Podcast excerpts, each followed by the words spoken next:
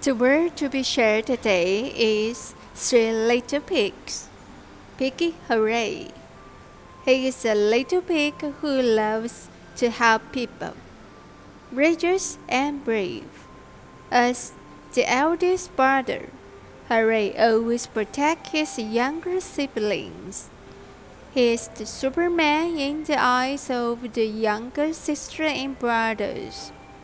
No matter what happened, you can always call Hooray the big brother.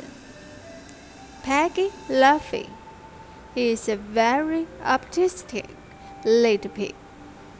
With a happy smile and a happy mind, always like home to full of joy.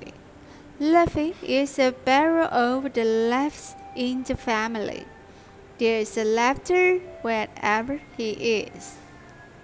Piggy Peggy. She is adorable and cute little girl, innocent and lovely, happy go lucky, with a big bow net on her back and a cupid face. She is deeply loved by everyone.